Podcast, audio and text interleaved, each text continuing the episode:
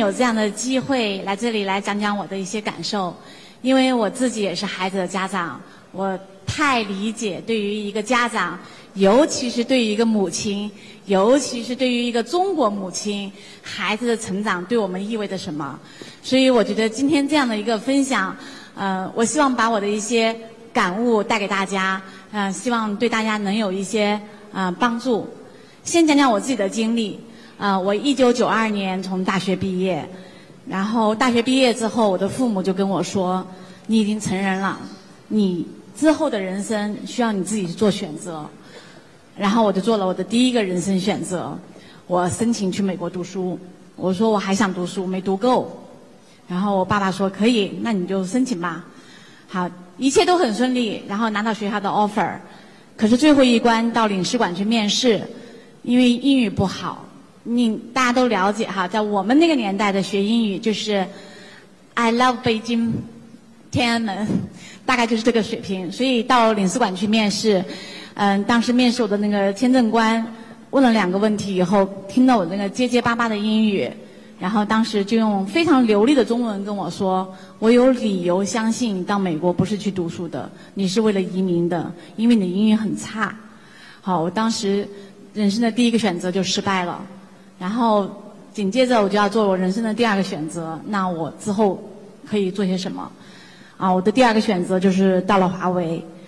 嗯，现在看来这个选择还不错，华为至少给我提供了非常广阔的平台，啊，非常开放的一个工作环境，有足够丰富的嗯工作的这个呃有来自于足够丰富的这种经验的这个同事。啊，来自于世界各地，有不同的文化跟我们交融在一起。在过去的二十年里面，我和我的团队一直努力的成长，所以我说现在看来这个选择还不错。我想说的是，其实对我们每一个人来说，选择比天赋更重要。正确的选择必须基于我们对未来准确的判断，我们才能做出正确的选择。有了正确的选择。加上我们的努力，加上我们一点点的天赋，我们就有可能得到人生的精彩。我之前看过一本书，是凯文·凯利写的，呃，这本书的名字叫《必然》。他其实这本书写的是我们的科技社会的呃未来二十到三十年的一个演进趋势。嗯，但是这本书其实看完以后，我自己收获很大。嗯，因为我自己后来又读了两三遍哈，在出差的路上我又读了两三遍，因为。我当时突然想到一个问题，我必须去了解，等我的孩子大学毕业的时候，他去选择工作的时候，他应该拥有什么样的能力，才能在这个在那个社会中拥拥有极强的竞争力？所以，我觉得作为一个母亲来说，我们的责任不仅仅是为了让孩子吃饱穿暖，不要受到伤害，我们更大的责任是为孩子选择一个广阔的人生道路。无论他在这个道路上是成功的还是失败的，他的人生都必将精彩。在我九二年大学毕业的时候，我上网查了一下数据，在那一年中国的高校毕业生是七十万人，而二零一五年中国的高校毕业生是七百万人。随着中国二胎政策的放开，我相信我们的未来的竞争会必然更加剧烈。如今的就业压力远远超过了我的那个年代。如何在这个瞬息万变的世界，抓住稍纵即逝的机会，最大化的去实现我们每个人的人生价值？相信这是我们老师、家长和同学们都关心的话题。这也是我今天想跟大家分享的主题。我首先来分享一下世界的变化。嗯，凯文·凯利在他那本书上讲到世界的十二个。的趋变化趋势，我在这里不一一赘述了。但是我选了三个跟我们孩子教育有点相关的话题。未来的世界一定是极具不确定性的，但是我们也看到一个非常确定的趋势，就是我们的世界一定是不断变化的。首先，我讲一下人工智能。刚才张校长在发言的时候谈到了人工智能。人工智能的技术的应用必将是这个世界产生颠覆性的变化。二零一四年，我们看到世界顶尖的科技公司雅虎、Intel、领英、Twitter 这些公司都纷纷的加大了他们在人工智能领域的收购计划。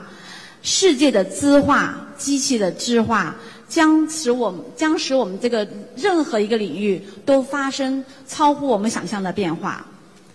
到了二零二六年。谷歌他自己的这个业务计划中，他说到，到二零二六年，谷歌的主营业务绝对不会再是搜索，一定是人工智能。我们也看到，谷歌现在在和很多的搜索公司在建立基于人工智能的搜索引擎，这是谷歌令人敬畏的地方。苹果也是一样，苹果的手机它的价值并不是手机本身，而是手机上所承载的这些数据。以及这些海量数据的应用，这些数据的应用将是它难以复制的核心竞争力。我们看到，在全球市场上，百分之八十的利润都归属于苹果这一家公司，啊，所以。大家会看到，我们将说手机的时候，大家会看到谁的销量第一，谁的销量第二。我经常在公司我说那个不重要，对手机来说利润是第一的。我们看到苹果远远领先，第二和第三没有什么实际意义。所以在我看来，人工智能将是唯一的无法、唯一的这个目前的技术来说，唯一我们能够看到的无法替代的就是人类的智慧。所以我。之前跟我儿子谈过，嗯，因为我儿子，嗯，今年初三，所以我之前跟他交流过，他大学应该读什么专业，啊，什么专业更适合于他的这个性格特征和适适合他长相。我当时我记得我跟我儿子说了一句话，我说你不管你将来选择什么样的职业，一定不要选择和机器竞争的职业。等你毕业的时候，人工智能一定会方兴未艾。你那个时候去和机器自争，你根本不是它的对手。工业革命解决了人的一些工作由机器来承担，它解决了人的这个体力问题；而信息革命它将解决人类的智力问题。所以我们会看到，在未来十年、二十年，很多的工作将会被机器承担。而我们在选择择业的时候，我们就要考虑还有什么样的工作是机器承担不了的，这是我们要去看到的第一个趋势。第二个趋势，我想说的是执念，也就是我们的执着信念。其实，在有限的人生中，我们是没有足够的时间把每一个机会都去做一个尝试，我们更不可能尝试完其中一个机会后再倒回来再做第二次机会的选择。我们甚至在做每一个机会选择的时候，我们都没有足够的时间去做分析、去做思考、去做比较。未来十年，大数据的应用将极大的帮我们去做出最适合的选择。但是，这种最适合的选择不一定意味着最好的结果。为什么？因为最好的结果必须我们依赖于我们的执着。能否让最最佳的选择成为最好的结果？这关乎关乎在我们每个人的投入度和专注度上。这个道理很简单，我们经常看到一个班级的学生听同样的老师讲课，做同样的家庭作业，同样的课程顺序，可是我们就一定能够看到这个班级有学得特别好的学生，也有学习稍微吃力一点的学生。啊，当我们家长再去嗯。问孩子说：“你为什么学得好？为什么学得不好的时候，其实我们要想想看，我们的孩子是不是在这个坚持度上，在这个执着上，嗯，出了一点点问题。要么就是说这个课程吸引不了他的兴趣，要么就是这个课程的环境，这个课程的老师让他有天然的抗拒。啊，这是我自己带孩子我的感受，因为我孩子之前也有这样同样的问题。”啊，我就要跟孩子一起去讨论，到底是什么问题、什么情况影响了你在课堂上的投入度？你没有办法像班上的其他同学一样全神贯注的去听老师的讲课，认认真真的去完成你的作业。所以，我认为执念对未来是非常重要的。我记得几年前，嗯，有一次我老公开车送我们儿子去游泳，儿子现在是每天要游四千米，啊，每天都要游。所以有一天天气很冷，他就不想去游，因为是不知道德普是不是常温的哈。那时候我们是没有常温的，很冷的，孩子就哭的几乎跪在地上求他求我求我先生说，求求你了，我今天真的不想游，我真的求你了，我明天补给你。然后我老公说不行，说那个谁要敢替他求情，谁就下去替他游。因为他说贵在坚持，是我们每个人的人生底线。好，今天我我前几天是去学校参加我们儿子的家长会。我看到儿子在游泳池游得很非常开心的时候，我问他，我说你还记得当时那一幕吗？他跟我说记得，好，他说我一定忘不了的。他说我有一个特别坏的爸爸，但是没有这个特别坏的爸爸，我也不可能有今天。因为他今天是学校游泳队的校队的成员，所以他很荣耀，他经常代表学校去参加各种比赛，啊，但但是他后来跟我说，说他一直不懂得什么叫坚持，但是。自己想六年前的那个故事和六年后的今天，他就明白了坚持很重要。所以在这之前，他其实经常不按时完成作业，经常拖到最后，然后班上作业是最后一个交，还经常不交作业。我也跟他谈了很多次都没有用，但那次我跟他谈完话以后，他突然想起来了当年的这个游泳的经历。他他跟我说，我突然明白了坚持的含坚持的这两个字的意思。他说你放心吧，我作业回去我会好好写的。啊，结果这个一一个学期过去了，我问老师，我说到底有没有改变？老师说确实改变了。好，其实，在我们人生中没有任何难事儿，没有任何一个山一个坎儿是过不去的。关键是看我们能不能坚持到最后。坚持，我们经常说坚持到最后那人笑得最甜。可是我们每次这样说的时候，我们自己都不一定能够坚持到最后。所以我想说，在未来的这个日子里面，不管我们的世界怎么变化。只要毅力在，我们就走在了成功的道路上。这是我想说的第二点。我想说第三个是思辨。当我们不清楚问题的时候，我们经常的选择就是上网去查询，对吧？我自己写文章的时候，我也会经常到谷歌、百度上去先搜一搜一堆文章，搜一堆信息过来。其实，当网络，我们突然发现网络是我们身边最贴心、呃最有效的老师的时候。我们好像什么问题都能在网络上查到的时候，我们突然发现知识很容易获取。所以当时在这个凯文·凯利那本书上就说，未来学习知识已经变得不再重要，因为你随时随地都能获取知识，而思辨和提问的能力将显得尤为重要。在未来的社会中，没有人会去关注你懂得什么，而会有很多人去关注你你在思考什么。你怎么在？你怎么去挑战我们已经默认为真理的东西？在西方的人文科学中，其实十分注重思考的价值和养成思考的习惯。我们看到，在西方的很多教育，尤其是中学之后的教育，很多都是圆桌式的讨论课程。他们抛弃了死板的阅读方式。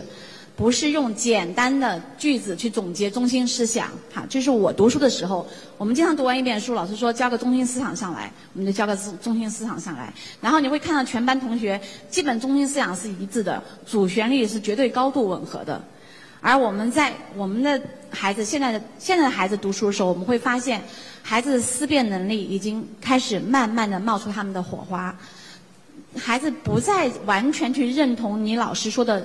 一个观点，而是他通过自己去阅读、自己去分析、自己去思考，结合他自己的一点点很浅很浅的人生经历，去挑战我们老师的观点。所以现在老师很难做哈，但是我们这老师也应该很欣喜的看到，哈，这样的我们能够跟着孩子一同去成长。在作我刚才说，在作文课上不会有再有大家一致性的观点。和这个角度，我们看到文字表现出来的形式，更代表的是我们思想的火花。孩子们会去寻找自己的理论、自己的证据、自己的支撑，去展现我自己的思考，迎接同学们的挑战。我在去年，我们家孩子在写一篇作文，读小学的孩子在写篇，女儿在读写篇作文，写的题目叫“你最崇敬的人”。啊，当时那个作文题目发下来，我一看啊，我说小时候经常写这个作文，经常就是星最有意义的一个星期天，就是帮什么大爷大妈推车，然后最崇敬的人就是自己的父母，为自己付出了一切。所以，我当时问我女儿，我说你打算写爸爸还是写妈妈？然后我女儿说，你为什么认为你是我最崇敬的人呢？我肯定不会写你们。最后她选了爱因斯坦。然 后然后我就跟着他上网去搜爱因斯坦的资料，为什么他崇敬爱因斯坦？爱因斯坦有什么光芒？他对人类有什么呃益处？哎，我觉得在这个过程中，我自己其实也学到了很多。我看他自己去建立自己的观点，去搜自己的信息，然后把它传成一篇短文的时候，虽然这篇文章。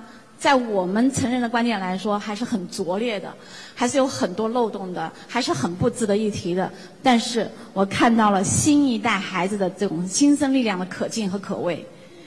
人文科学的知识呃积累是帮助我们去构建成熟的思想、开阔的视野，建立我们独立分析的能力和独立判断的能力。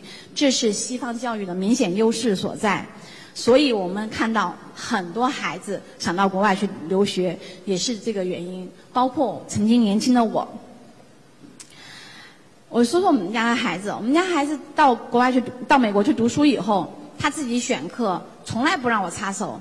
他的第一年，我通过他的用户名和 ID 进去帮他选了课程以后，他很生气，回来跟我抱怨说：“请你以后不要再插手我的课程，我自己会选择。”然后我。杀手一年，我想看看他到底选的怎么样。哎，我最后发现他居然选了一堆没有用的课程，什么摄影呐、木工、绘画、滑雪啊、陶瓷，选了一堆我们觉得毫无用处的课程。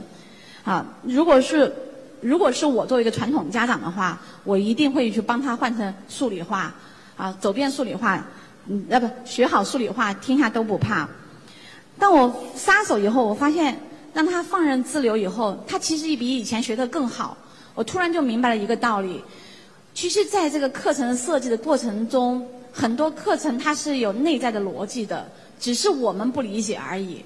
可能很多课程不像数学、语文啊、历史、地理一样那么有目标性，可是这些辅助课程的学习，能够帮助他去积攒他对这些主课的一些认识和理解。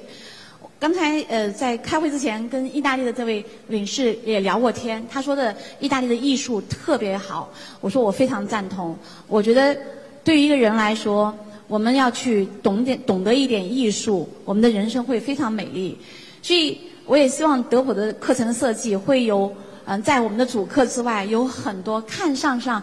看上去貌似无用的这些辅课，而这些辅课的设计，我相信会让孩子留下终身难忘的经历。今天我想说是说，我们在年轻的时候，在少年的时候，能够在德普来读书，其实是很幸运的，也是很幸福的。今天也许你们看到的只是德普的学习环境的不同，呃，学习习惯的不同，课程设计的不同，但是我相信十年以后。也许还用不了十年，你们就会明白，你们在这里得到的是人生中最重要的技能。为什么？因为第一个是我们想说的英文。虽然德普在小学教育的时候是更多的是中文课程，但是我想说英文是非常重要的。嗯，也是讲讲我自己的案例。好，在教师节的那一天，我问我问我儿子，我说教师节了，你要不要给老师写张贺卡？我儿子说：“他说，其实我这一生，这一生到今天为止，我最难忘的、最感恩的人是我的英语启蒙老师。他说我那时候英语一个词都不会，然后在国外读书，听听不懂，问问不出，作业不知道在哪里，然后甚至连上洗手间都不知道怎么问。他说那时候我，我的内心是极度备受打压的。好，但是我有个很好的英语老师，从 A B C 开始教我。”一点点一点点帮我去追上去，他用了我用了三年时间，整整用了三年时间，我才能听懂老师在课堂上讲的课程。所以我觉得，对他，他跟我说，他说其实英文，我们会不会英文，就像今天我们会不会开车一样，我们因为我们用汽，我们会开车了，所以我们通能够呃到达我们走路所到不了的地方。我们的嗯，能接触更多的朋友，能看到更多的事情。好，英文也是一样的。好，如果我们能够掌握一门语言，这个语言叫英文的话，我们会到到世界更多的角落去探访更多的人群，看到更多的事情，然后有更多的感悟。所以，我觉得德普正是这么一所学校，把英文这把钥匙稳稳妥妥的交到你的手上。所以我说，在德普读书，其实是很幸运的。那第二个就是我们说到完整的世界观，其实出国读书的意义不在于你学到了什么，也不在于你这个呃明白了什么，而是在于你经历了什么。我也经常跟我的嗯同事说，人生最宝贵的财富就是经历，所有的经历，甜的、苦的、涩的、酸的、痛的，啊，我们的挫折、我们的荣耀，所有的经历都会是人生最宝贵的经历。甚至我们也因为我们自己也带团队，甚至我们看到没有经历过挫折的这样经历的孩子，未来在人生道路上他是有一个天花板的，他再往上走是走不上去的。啊，所以我们经常有的时候我们在提拔员工的时候，到了一定的高位的时候，我们会把这员工放下去，再从从基层员工开始做起，再受一次打压，他这样的他在往上，他才能循环上升。所以我想说，精力是很嗯很重要的。在今天的这种德普，我之前也参观过这个德普的这个嗯教学设施还有课程设计。在德普的这个教学体系中，我们看到把中国文化正潜移默化地根植在我们每个人的心中。同时，德普也在竭尽全力地为大家打造出国留学所需要的基本的技能，我们的英文技能、独立生活的能力、如何去选择你的课程、怎么去跟群体相处、如何去管理好自己、控制好自己，这些其实都是孩子要去学会的一个技能。好，如果孩子掌握不了这些技能的话，孩子出国读书对孩子对家庭都会是一个极大的挑战。啊，不好说是灾难，但一定是个极大的挑战。好，所以无论明天你在哪个国家去读书，无论将来你选择什么样的事业，啊，多元文化这一面啊和我们比完整的世界观，都将是我们最重要的啊最重要的一幕。嗯，刚才德普也说到，他们将重新去呃定义我们未来的教育。纯粹以知识积累为目的的教育方式，已经没有办法去满足我们智能时代的这个需求。这在前面我已经讲过道理了。考试分数也不能反映我们对知识的掌握，因为知识很容易获取了，也更更没有办法去量化我们的逻辑思维能力，量化我们的视野、心胸、品怀、品德和意志。其实，在孩子的成长过程中，我们看到，学什么、会什么，真的不那么重要。啊，更重要的是你有什么样的意志力，你有什么样的视野，有什么样的胸怀，有什么样的品德，这个才是能够伴随我们一生持续成长的动因。时代的颠覆者往往是极小的一部分人，而正是这些暂时还不太起眼的这一小部分人，正在重新定义我们的规则。没有机会并不可悲，可悲的是机会来了，我们什么都没有准备。世界是平的，如何在这一个平行的世界里去建立自己的独特价值，去建立面向未来世界的核心的竞争力，是我们每个人都要去思考的问题。过去是资本在雇佣人才，未来一定是人才雇佣资本。让自己成为世界稀缺的人才，你就拥有在这个世界的主动权。我相信，德普教育一定会像今天的绵绵秋雨一样润物细无声，给大家带来精彩无比的人生。最后，我想借用中国女排夺冠的时候的一句话来结束我今天的演讲，那就是：除了胜利，我们别无他选。谢谢。